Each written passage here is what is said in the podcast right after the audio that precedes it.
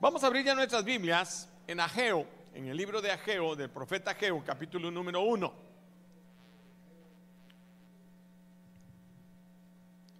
Libro de Ageo, capítulo número 1. Voy a leer varios eh, grupos de versículos y voy a empezar en el 7.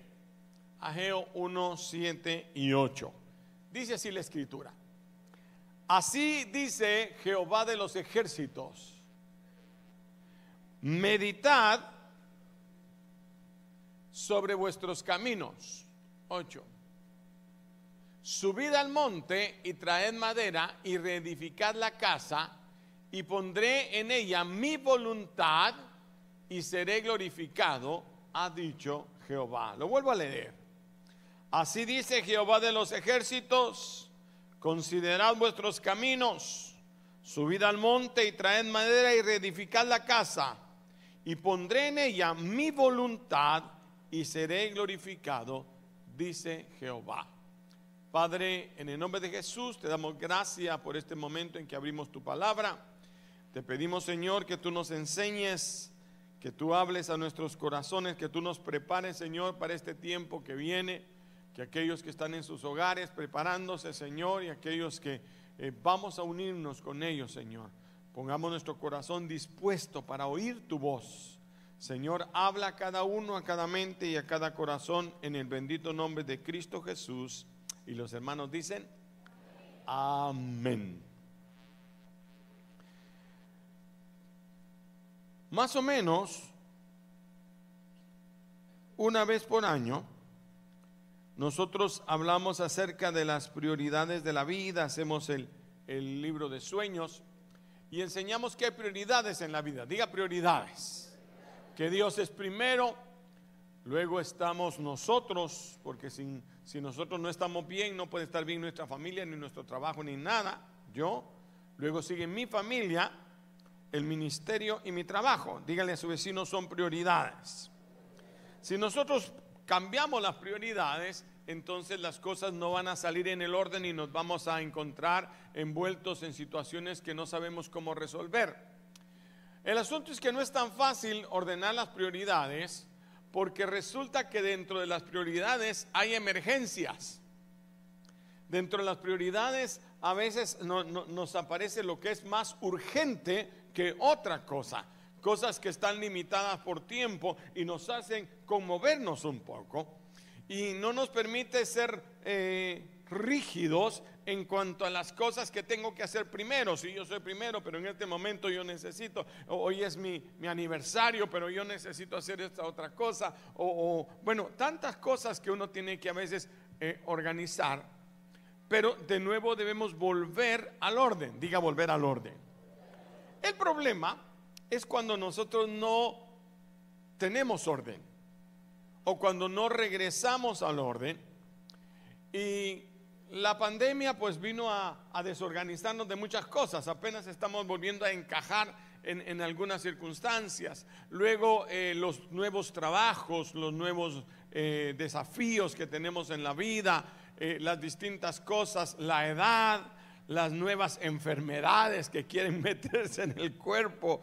Bueno, tantas cosas vienen a distraernos, a ser distractores de la visión de Dios. Ya llegué al punto. Hay una visión, un camino, hay una elección que Dios usó para que nosotros caminemos en sus caminos, dice Efesios que Él nos escogió desde antes para que caminemos en sus caminos, pero esos caminos a veces son eh, estorbados, son distraídos por las distintas cosas emergentes. Y ahora el pueblo de Israel, ¿sí? Había salido de su tierra. Imagínense, ellos también en algún momento los sacaron de su comodidad, se los llevaron prisioneros a Babilonia y ahora Ageo habla con ellos y les dice, es el primero de los profetas que les profetiza que van a volver de nuevo, que se va a acabar el cautiverio de Babilonia y que ahora ellos van a regresar con gozo a sus tierras. ¿Cuántos dicen amén? Que Dios te dice, bueno, ya el mejor tiempo está adelante. Por eso estamos metiéndonos en ayuno porque creemos que lo mejor está adelante. ¿Cuántos dicen amén? Estos tres días de ayuno nos va a servir de, de estartazo, de arranque. Nos va a servir para empezar a, a ordenar las cosas en el lugar que tienen que ser. ¿Cuántos dicen amén? Y entonces ellos regresan a Babilonia o de Babilonia y comienzan a construir el templo de Jerusalén que había sido destruido. Usted sabe que cuando salen de su tierra destruyen el, templo, destruyen las casas, quedan abandonadas por años y ahora ellos regresan y empiezan la construcción del templo. Todo lo que está en la Biblia como historia, todo lo que está en la Biblia como la historia de otro, quedó marcado para la iglesia. Todo lo que pasó en el pueblo de Israel es figura para nosotros, es una sombra de lo que ha de acontecer normalmente espiritualmente hablando. Entonces Dios nos ha traído para que nosotros restauremos toda nuestra vida espiritual. Para aquellos que, bueno, yo estaba caminando en el Señor, pero de repente vino y nos metieron en las casas, ya también que iba, yo iba caminando, ya mi familia venía restableciendo, ya mi en mi trabajo, todos se estaban convirtiendo y ahora que regreso otra vez están borrachos todos. Algo pasó, algo aconteció que nos volvimos para atrás y entonces empecemos otra vez. Dígale a su vecino, empecemos otra vez. Pero al mismo tiempo comenzaron a ver que habían otras necesidades urgentes. Ellos dijeron, Dios va a ser primero, sí, pero tengo otras necesidades urgentes. Mi familia come hoy el templo me va a servir, pero el trabajo tiene que hacerse. Es más, el enemigo está asediando y necesitamos reparar las murallas también. Y entonces cada uno comienza a buscar qué hacer, pero se empieza a perder el orden.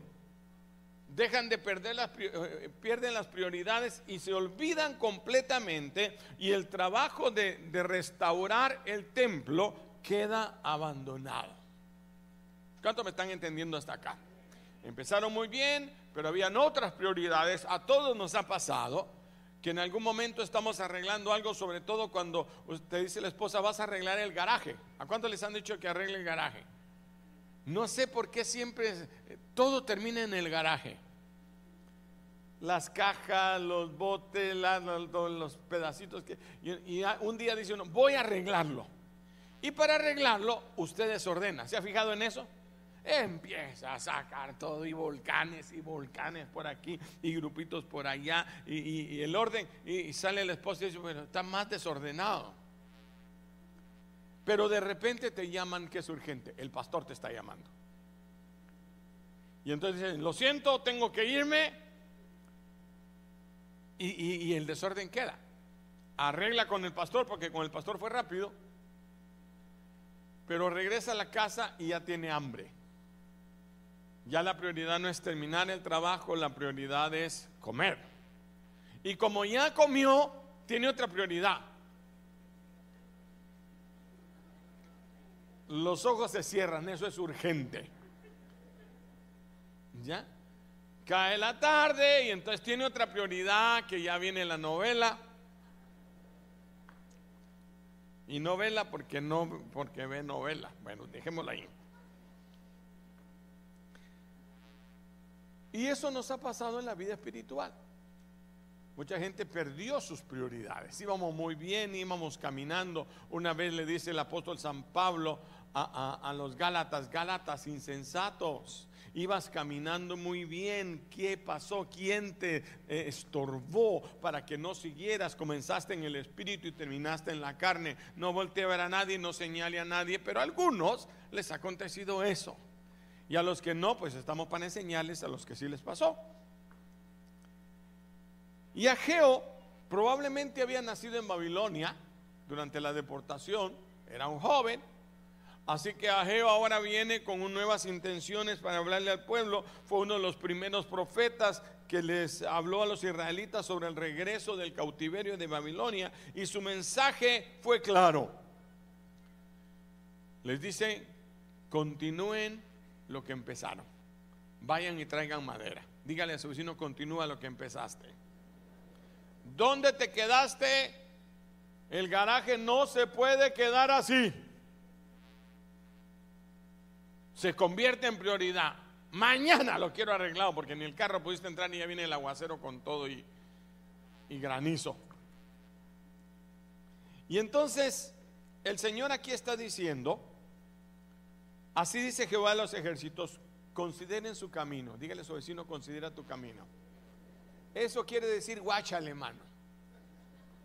Eso quiere decir, pon atención en dónde estás metido. ¿Qué es lo que estás haciendo? ¿Por qué camino estás caminando? ¿Es este el camino que llevabas o ya te desviaste? Ya vas fuera del camino, habían otras cosas que te distrajeron más. Sube al monte, trae la madera y reedifica la casa que estaba reedificando. Ya ibas caminando, ya se estaba restaurando, ya se estaba restaurando estructurando tu vida, tu familia, eh, tu trabajo, tus padres, yo no sé cuánta cosa querías, pero algo pasó, pero no abandones la obra a la que Dios te ha llamado. ¿Cuántos me están entendiendo? No abandones la obra. Parte de la oración que vamos a tener estos tres días, que es que el Señor nos ayude a seguir hacia adelante. Nosotros estamos para conquistar Austin y sus alrededores. Será ciudad de bendición. De vez en vez tenemos que retomar otra vez. A mí me ha pasado con, Doña Siri. ¿Cuántos conocen a Doña Siri? Me decía mi, esposa, ¿y esa mujer cómo te habla? Me decía, llegaste. Eh, me decía, me acordé así. Y, de vez en cuando me paso de la, de la salida y entonces em, empieza el mapa, ¿sí saben a qué me refiero, verdad? GPS. de repente empieza el mapa a ser así, recalculando, dice doña Siri, la señora esa fea. Por aquello los celos, mi amor. recalculando y entonces te dice, ahora de vuelta otra vez a la izquierda y otra vez, y te trae de regreso, pues ahora el, el GPS te está diciendo recalculando. Dígale a su vecino recalculando no abandones la obra. ¿Sí? Su mensaje era claro, termine lo que comenzó. Edificaban y trabajaban en sus propios hogares mientras se descuidaba la obra de Dios. Hay que hacer esto sin dejar de hacer aquello. Y cuando hablo de la construcción de la obra de Dios, no estoy hablando de construir un edificio. Gracias a Dios a este tiempo todavía no estamos construyendo el nuevo edificio. Pero estamos construyendo un edificio espiritual. Estamos restaurando columnas que se, que se han apartado, familias que no estaban, eh, discípulos que tú tenías, eh, parientes que se han apartado, que se enfriaron, que, que están lejos y que nos hemos olvidado de ellos. ¿Cuántos me están siguiendo hasta aquí? Y entonces Aqueo reprendió a la gente por no terminar la obra de Dios y trabajar en sus propios hogares. Es cierto que es importante, pero esto es urgente. Las almas se pierden. Corremos hacia el final. Si no estamos a tiempo para atajar al enemigo que está queriendo cambiar el corazón de nuestros hijos, va a ser tarde. Si la iglesia no se pone las pilas para poner a, parar al enemigo de la obra que está queriendo tomar sobre nuestros hijos, sobre nuestras ciudades, no vamos a poder completar la obra para la cual Dios nos tiene todavía, que es ganar almas y hacer discípulos y de cada discípulo un líder. ¿Cuántos discípulos que empezaban se apartaron? Gente que aún había empezado a pagar el encuentro y ya no vinieron. Se enfriaron, se desinflaron. Y nosotros éramos la luz que los iluminaba.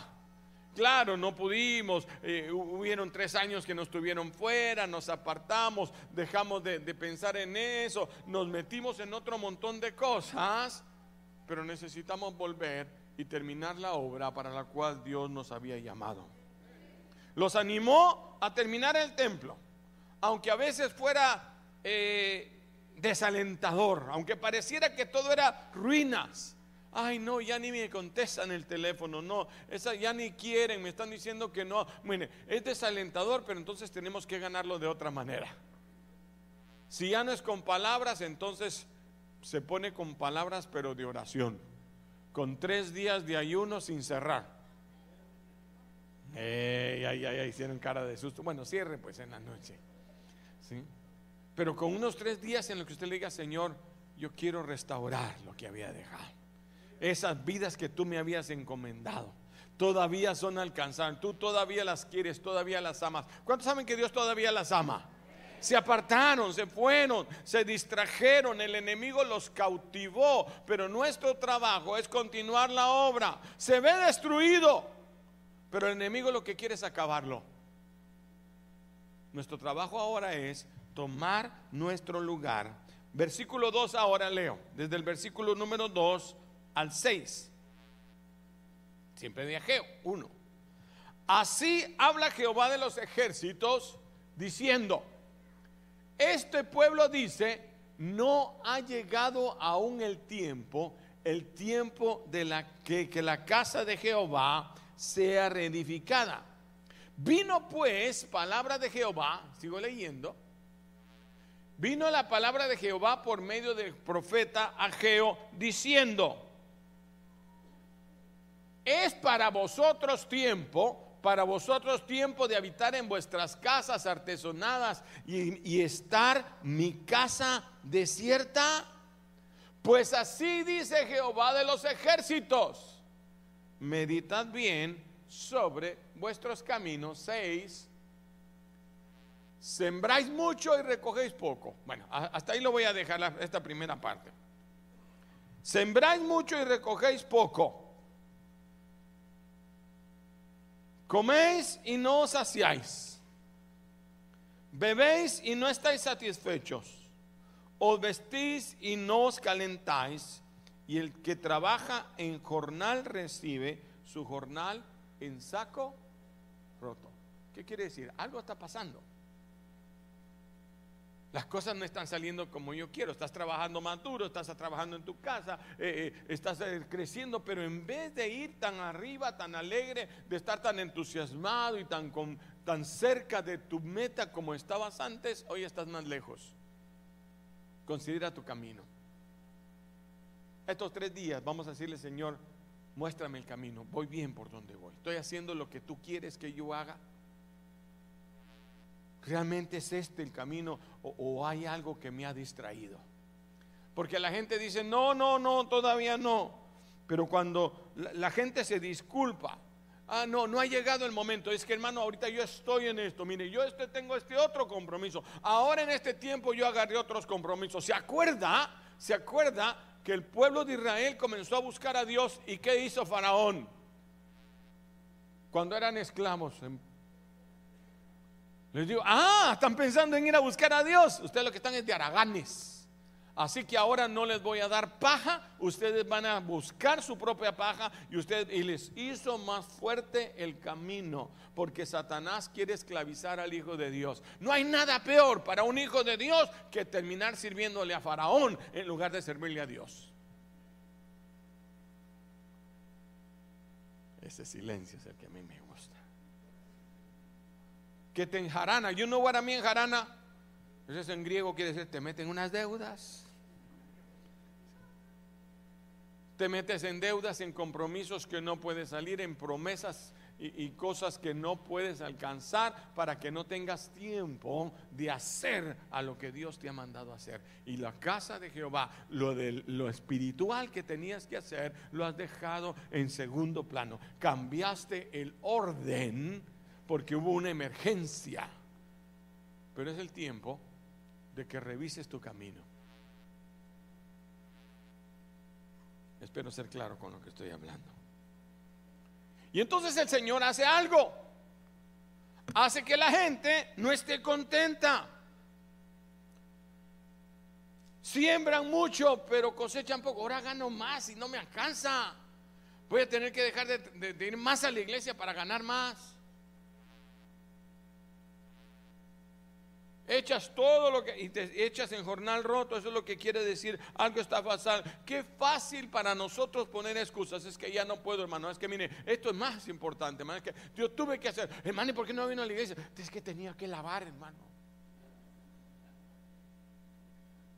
A esa hora, en ese momento, es que vino un amigo en ese momento, en el momento de que tenías que servir, buscar, llamar, en el momento que tenías que encontrarte con el Señor, ese fue el momento de lavar. ¿No cree que algo se cambió de, de orden? Es que hermano, a las 10 de la mañana tengo partido, pero es que eso no era así, algo cambió el orden. Y si el reino de Dios no es primero, lo demás no va a ser añadido. Tienes todo menos la añadidura. Por eso te falta. Si no es usted, es para los que no vinieron. Pero apúntelo para decírselos. O quizá los que están en su casa que no tuvieron tiempo. Porque iba a llover. ¿Sabe qué dice la Biblia? Que la gente que va a cosechar no debe primero ver el cielo. Porque comienzan a decir, uy, va a llover, entonces no es tiempo de cosechar, no es tiempo de ir a buscar a ese hermano, no, no, no ahorita no es el tiempo de, de, andar buscando las almas, ahorita ya no es el tiempo de hacer la célula. Yo hacía célula, pero ahora ya no. Voy a empezar, hermano, ¿cuándo? Después de que sea el arrebatamiento y Satanás tome lugar.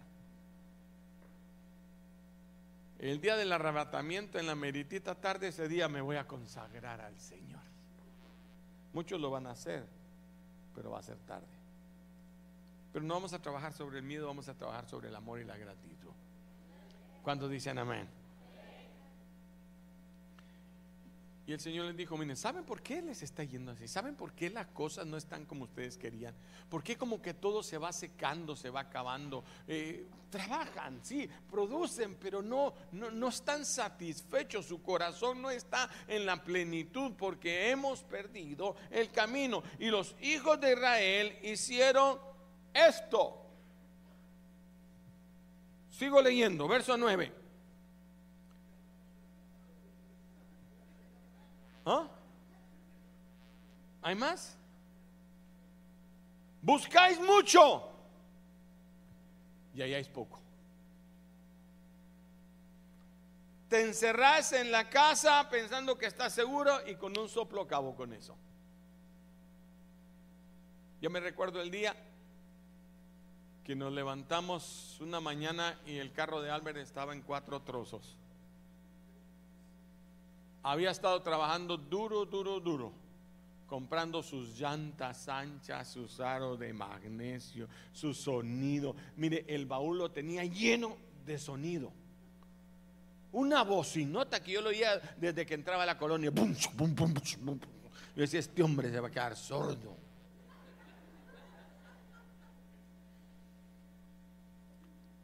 Pero esa mañana vacío. Y, me llamó, vení a ver, me dijo, y yo, fui a ver, y, mire, como uno, yo viendo así debajo del carro, ¿verdad? Yo lo vi en cuatro trozos desde que salí, pero ¿será que están las llantas ahí abajo?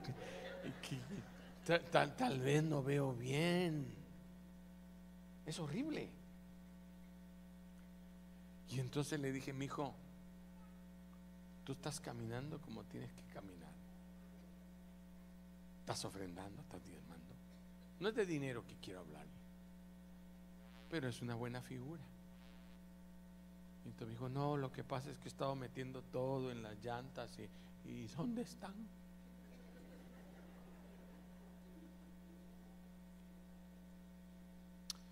Pasó el tiempo, compró nuevas llantas, nueva, nuevo sonido, se casó y se fue de la casa y en su casa amaneció en cuatro trozos.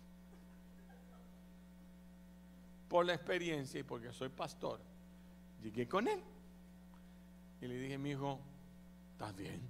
Sí, papá. ¿Estás dimando? ¿Estás ofrendando? Porque eso fue lo que Dios te corrigió, ¿sabes? Sí, desde entonces yo no he dejado. Entonces vamos a orar. Y oramos. Y reprendimos al devorador. Esa tarde llegó un agente de policía a la casa de él. En su carro traía las llantas y el equipo de sonido. Agarramos a los ladrones.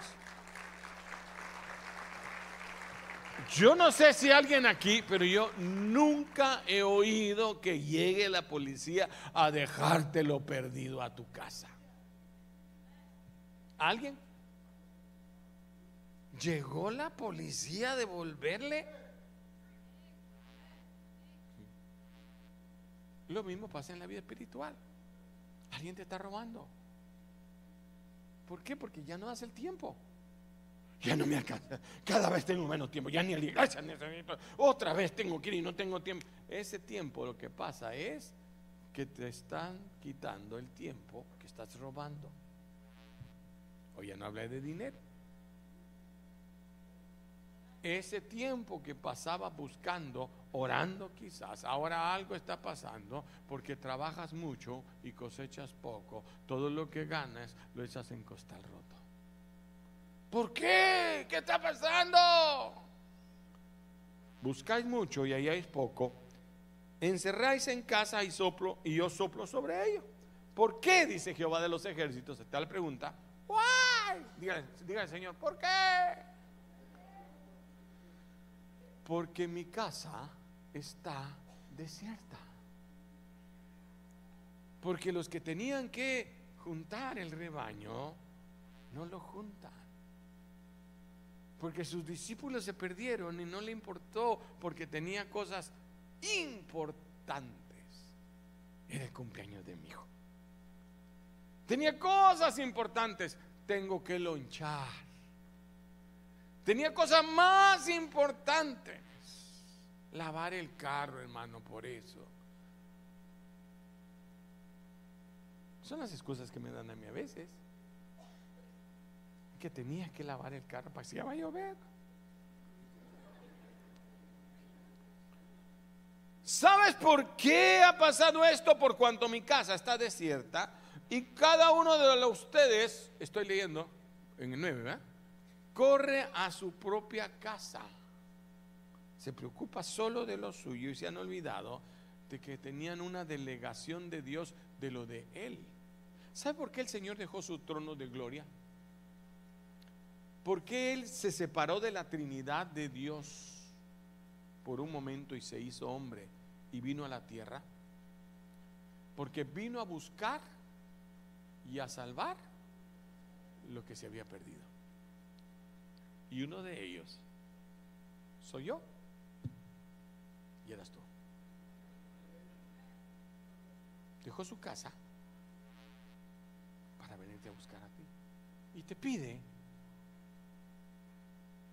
te pide que tú hagas lo que te toca hacer. No hay mejor jefe que el que tenemos, hermano. No hay mejor Dios que el que, que el que servimos. Un Dios que con creces, un Dios que con ganancia, un Dios que con, como dicen en México cuando regalan, con pilón te devuelve, ¿o no es cierto? Un Dios que sabe agradecer a los que le sirven. Un Dios que de la nada saca quién te invita, quién te regala, quién te da, y, y, y te provee de todo el Señor. Lo único que te pide es, yo quiero que hagas mi. Porque ellos no pueden ser santificados sin ustedes, ni ustedes sin ellos, dice Hebreos capítulo 11. Pero sigo. Por cuando mi casa está desierta, cada uno está en su propia casa. Por eso, verso 10, por favor, verso 10, verso 10, lea espacio. Por eso se detuvo sobre los cielos a vosotros la lluvia y la tierra detuvo sus frutos. Verso 11. Llamé a la sequía. ¿Quién la llamó? ¿El diablo? ¿La suegra? ¿O el suegro? ¿Quién la llamó? ¿El vecino? Yo llamé la sequía sobre la tierra y sobre los montes, sobre el trigo y sobre el vino, sobre el aceite y sobre todo lo que la tierra produce, sobre los hombres y sobre las bestias y sobre todo trabajo de las manos. ¿Por qué? Para que despiertes. No por mucho trabajar, no porque te levantes temprano y trabajes desde temprano hasta la noche, dice el Señor. Si Jehová no edifica la casa, en vano trabajan los edificadores. Considera tus caminos. Dios a través del profeta Geo le dice a la gente, considera tus caminos, date cuenta realmente cómo estás sirviendo, qué estás haciendo, si solo estás queriendo para ti, para ti y te has olvidado de lo que Él había entregado en tus manos. Escoge el camino que agrada a Dios. Dios nos da una nueva oportunidad, una manera de corregir nuestras acciones de volver a su plan.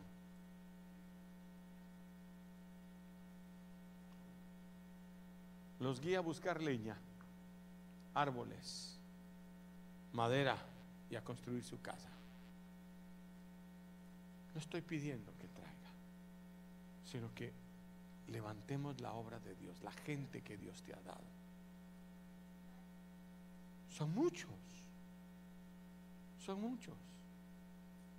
No lo digo porque necesite que venga más gente, más bien problema sería que vamos a hacer tres servicios, cuatro servicios tendremos que hacer si vienen todos de regreso. A veces digo que bueno que las iglesias están llenas de gente de nosotros, hermano, porque no cabríamos. Pero hay gente que se está perdiendo.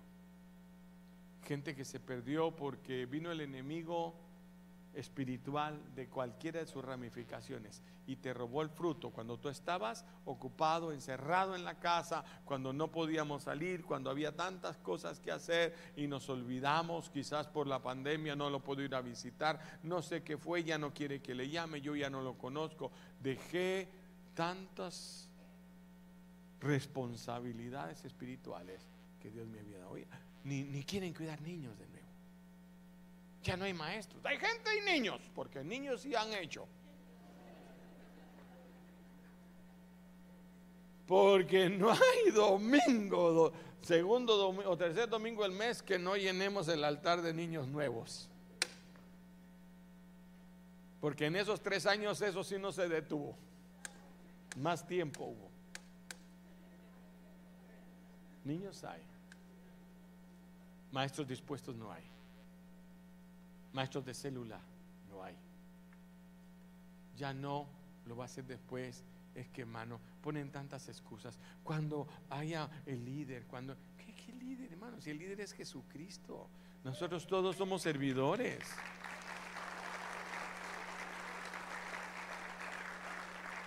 Todos tenemos una iglesia y un pastor. ¿Cuánto me están siguiendo? Son solo excusas que hemos puesto pero a Dios no se le puede engañar. Todo lo que el hombre sembrare, eso también segará. Y empezó a faltarte. El Señor cerró las fuentes. El Señor cerró el trigo, el pan, la revelación, la alegría, el vino. Ya no es la alegría, ya no estoy tan alegre como antes. Es que yo venía, yo no sé, el entusiasmo se me ha ido, hermano. Es que yo como que ya no tengo ganas, ya no tengo unas dudas de fe, hermano. Claro, claro. El Señor cerró la fuente, pero nos da una nueva oportunidad. Cuando la gente se aparta de Dios y se fija en lo mucho, eso mucho se le vuelve poco. Pero cuando nos fijamos en lo poco, porque en lo que en lo poco es fiel, en lo mucho le pondré. Cuando quieren hacer mucho. Es que ahora voy a hacer, es que hermano es mi tiempo, ahora. De, lo, cuando ponen los ojos en lo mucho, se te vuelve poco. Cuando pones tu mirada en lo poco, Dios te va a dar lo mucho.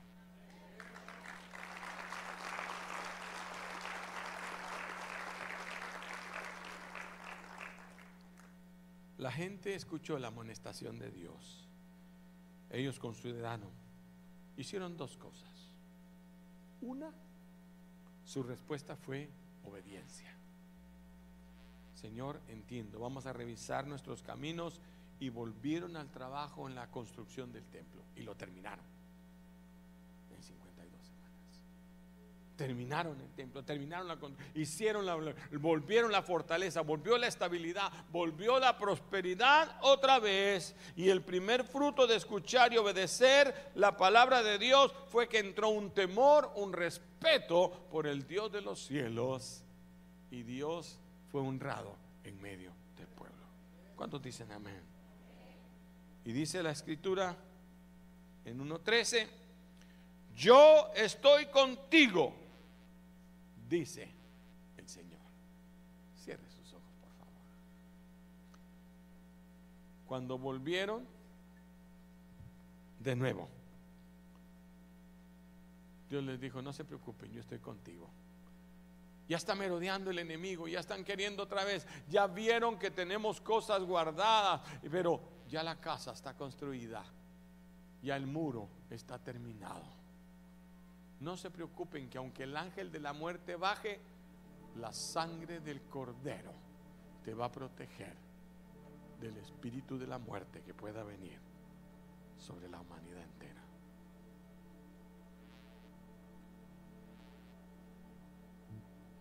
Empezamos tres días de ayuno mañana.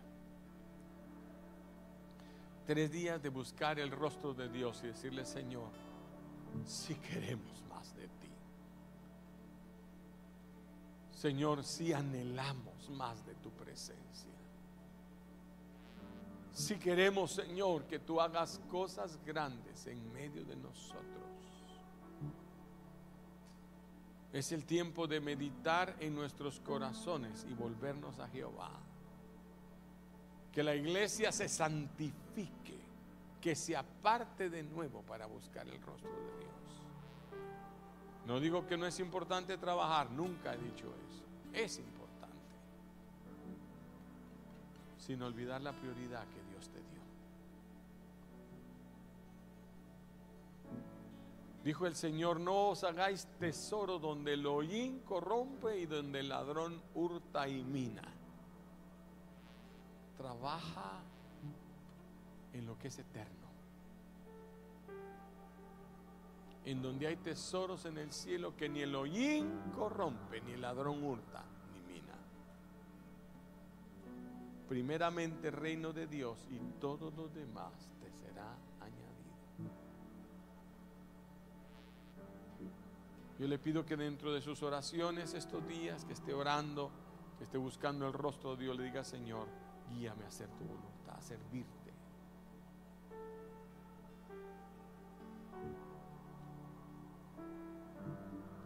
Es más, la Biblia no llama, no dice, miren, estén orando por los pecadores. Dice, pídanle al Señor de la mies. No es fruto lo que necesitan, es obreros en la mies. Más importante de que haya fruto, porque el fruto lo puede multiplicar. Hacen falta obreros en la mies. Y Él quiere obreros dispuestos, disponibles, que le digan, heme aquí Señor envíame a mí. Porque ¿quién irá si no es el que fuera enviado? Que estos tres días le digamos, Señor, heme aquí, envíame a mí, Señor. Señor, yo lo que quiero es hacer tu voluntad. Padre, en el nombre de Jesús. Delante de ti nos disponemos hoy, Señor. Tú has hablado esta palabra a nuestros corazones y lo mejor que he podido yo la he repetido. Pero te ruego, Señor, que tu Espíritu Santo complete la obra en el corazón de cada uno. Que aquellos que a través de las redes nos puedan estar oyendo, o quizás aquellos en su casa, o que dentro de unos días oigan esta enseñanza abran su corazón a volver a tus caminos, a volver a tomar la construcción de la obra que ya pronto se termina. Esa obra que el enemigo ha querido estorbar en los corazones, esa frialdad, esa somnolencia que ha puesto en los obreros de la mies Despierta, Señor, Levántate tú que duermes entre los muertos y te alumbrará la luz de Cristo. Es tiempo de restaurarnos y empezar. Es tiempo de hacer lo que Dios nos ha mandado hacer, para lo cual te ha preparado toda la vida. Ya no hay tiempo para perder. Y mientras la iglesia ora por eso, quizás hay personas que aún no conozcan a Jesús. Que en este momento estén diciendo, yo necesito buscar a Dios ahora. Sé que ha pasado la vida, sé que eh, me he metido en ese problema, se ha cerrado sobre mí la bendición.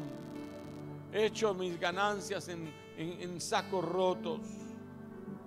Mi familia, mi hogar, mi trabajo, mi economía se ha arruinado. Pero sobre todo no hay gozo, no hay paz en mi corazón. Yo necesito a Jesús. Si tú nunca has invitado a Jesús a venir a tu vida, o si quizá lo conociste pero te apartaste de Él, este es el momento para volver al Señor. La Biblia dice, con el corazón se cree para justicia, como muchos lo tienen. Yo creo, ahí en mi corazón nadie lo sabe, pero yo realmente creo. Pero con la boca se confiesa para salvación, dice la Escritura. Tú necesitas confesar con tus labios a Jesús. Hoy queremos hacer una oración e invitarte a que tú la hagas para que con tus labios tú invites a Jesús a venir a tu corazón. Quizá te apartaste, algo pasó, cambiaste las prioridades y hoy te estás dando cuenta que te has apartado del camino que el Señor tenía preparado para ti. Y hoy quieres volver a Jesús. Este es el momento de decirle, Señor, yo ahora me entrego de todo corazón a